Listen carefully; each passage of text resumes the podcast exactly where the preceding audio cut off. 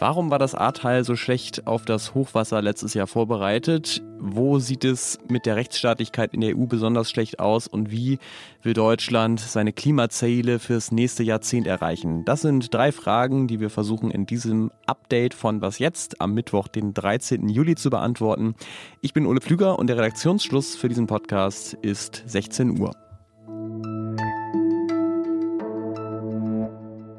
In zwei Tagen jährt sich die Hochwasserkatastrophe in Rheinland-Pfalz und Nordrhein-Westfalen zum ersten Mal. Und besonders schlimm war ja das Ahrtal betroffen. Äh, da werden wir auch am Wochenende hier bei Was Jetzt wieder darüber berichten, wie es den Menschen jetzt ein Jahr später geht. Jetzt ist aber unter der Woche und da ist Zeit für die politische Aufarbeitung und die findet unter anderem in einem Untersuchungsausschuss im Landtag in Rheinland-Pfalz statt. Neben der Landesregierung steht da auch der damalige Landrat Jürgen Pföhler von der CDU in der Kritik.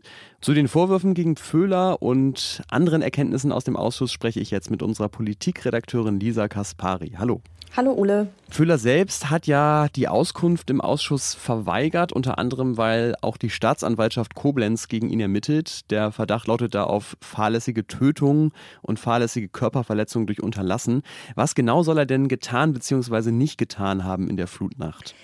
Man weiß nicht so genau, wo er in der Flutnacht war. Also er wurde im Krisenstab in Bad 9a, wurde er zum letzten Mal um 19.30 Uhr gesehen. Äh, da war er mit dem Innenminister. Und da gab es so eine kleine Entwarnung, dass der Pegel sinkt. Ähm, danach ist er aber ziemlich schnell wieder gestiegen und es herrschte Chaos in dieser, bei diesem Krisenstab in der Einsatzzentrale. Und Herr Pfüller war aber vor allem mit sich selber beschäftigt. Also es gibt Aussagen von Zeugen, die haben seinen roten Sportwagen wegfahren sehen und er hat verschiedene SMS geschrieben, wo er darüber geklagt hat, dass sein Haus geflutet wird. Das heißt, er war nicht da, wo er hätte sein müssen und hat eben auch offensichtlich nicht den Landkreis gewarnt vor dem, was da sich anbahnte. Jetzt ist es natürlich immer wichtig, über mögliches Fehlverhalten von politisch Verantwortlichen zu sprechen. Aber es ist natürlich auch vielleicht ein bisschen zu einfach, weil es hat ja sich schon auch gezeigt, dass offenbar das System Katastrophenschutz in Deutschland unzureichend funktioniert hat. Was hat der Untersuchungsausschuss denn da ergeben? Der Katastrophenschutz ist halt vor allem lokal organisiert in Deutschland und äh, der Landrat Pföhler selbst ging davon aus, dass er die Einsatzleitung an die ähm, Feuerwehr delegiert hatte und er fühlte sich offensichtlich nicht zuständig.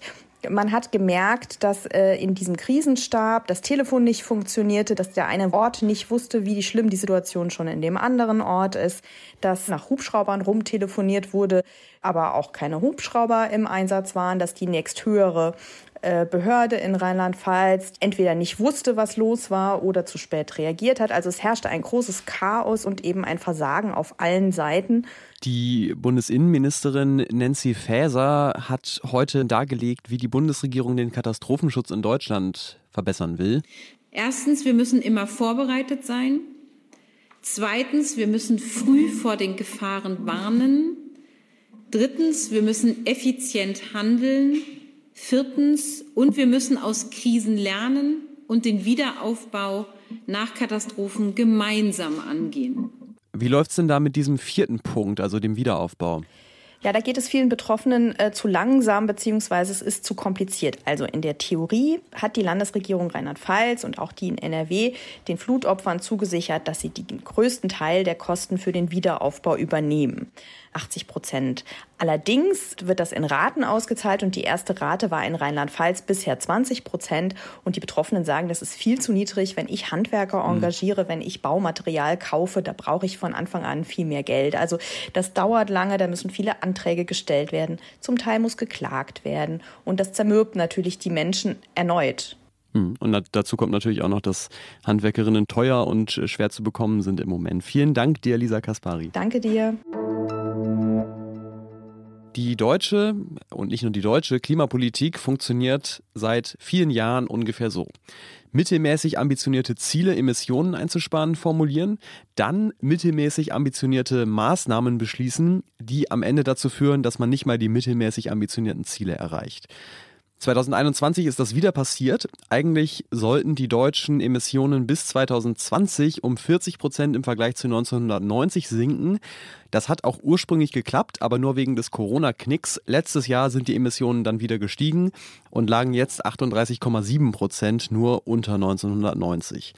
Der Hauptgrund dafür ist, dass Deutschland beim Verkehr und bei Gebäuden zu viel Treibhausgase ausstößt und deswegen mussten die zuständigen Ministerien heute Verbesserungsvorschläge präsentieren oder wie es die Bundesbauministerin Clara Geiwitz sagt. Das Wirtschaftsministerium und das äh, Bauministerium müssen nachsitzen in den Sommerferien, weil wir die Klassenziele des letzten Jahres verfehlt haben. Und Geiwitz von der SPD hat sich zusammen mit Wirtschaftsminister Robert Habeck eine besonders interessante Maßnahme überlegt.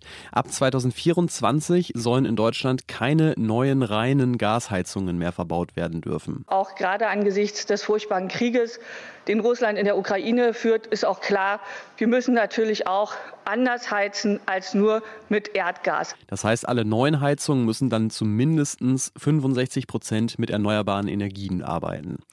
Und äh, auch Bundesverkehrsminister Volker Wissing von der FDP musste nachsitzen. Der hat heute erklärt, wie er in seinem Bereich Emissionen einsparen will.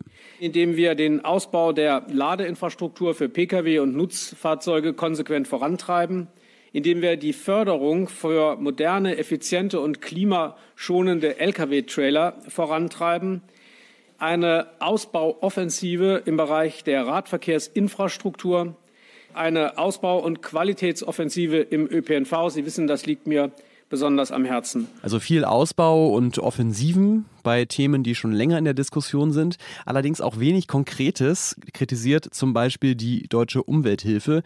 Die fordert zumindest testweise für eine Weile eine allgemeine Höchstgeschwindigkeit von 100 km/h auf Autobahnen und 30 km/h innerorts und ein bundesweites 365-Euro-Ticket für den öffentlichen Nahverkehr das ganze Jahr über.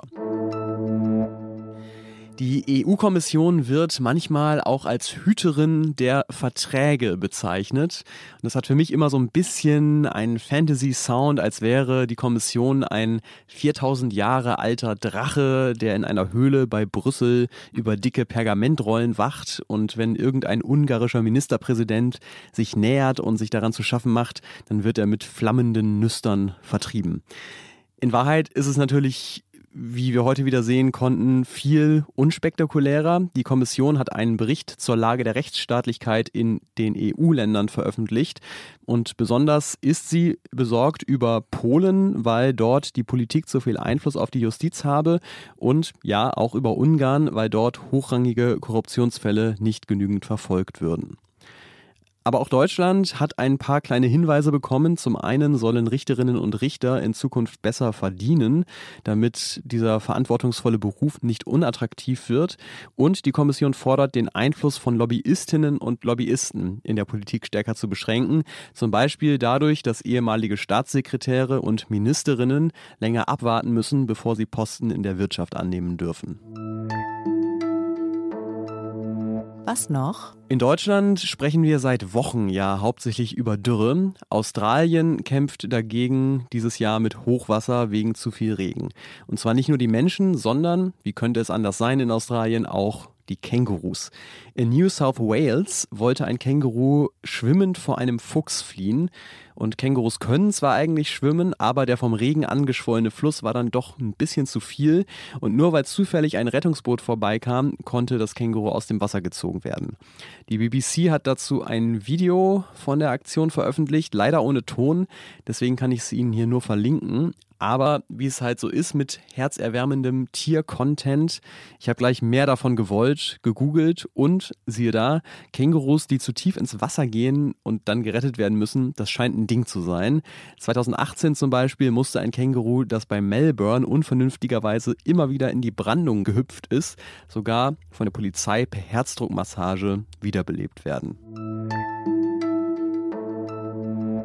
Das war das Was jetzt Update am Mittwoch, den 13. Juli. Morgen früh hören Sie hier meinen Kollegen Roland Jodin, der sich unter anderem nochmal mit dem Webb-Teleskop befasst. Ich bin Ole Pflüger, sage vielen Dank fürs Zuhören.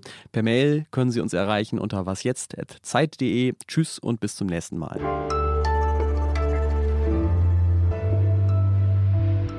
der damalige Landrat Jürgen Pöhler von der CDU in der Kritik. Der heißt, der heißt Pföhler, ne? Ab Pöhler, oh ja, danke.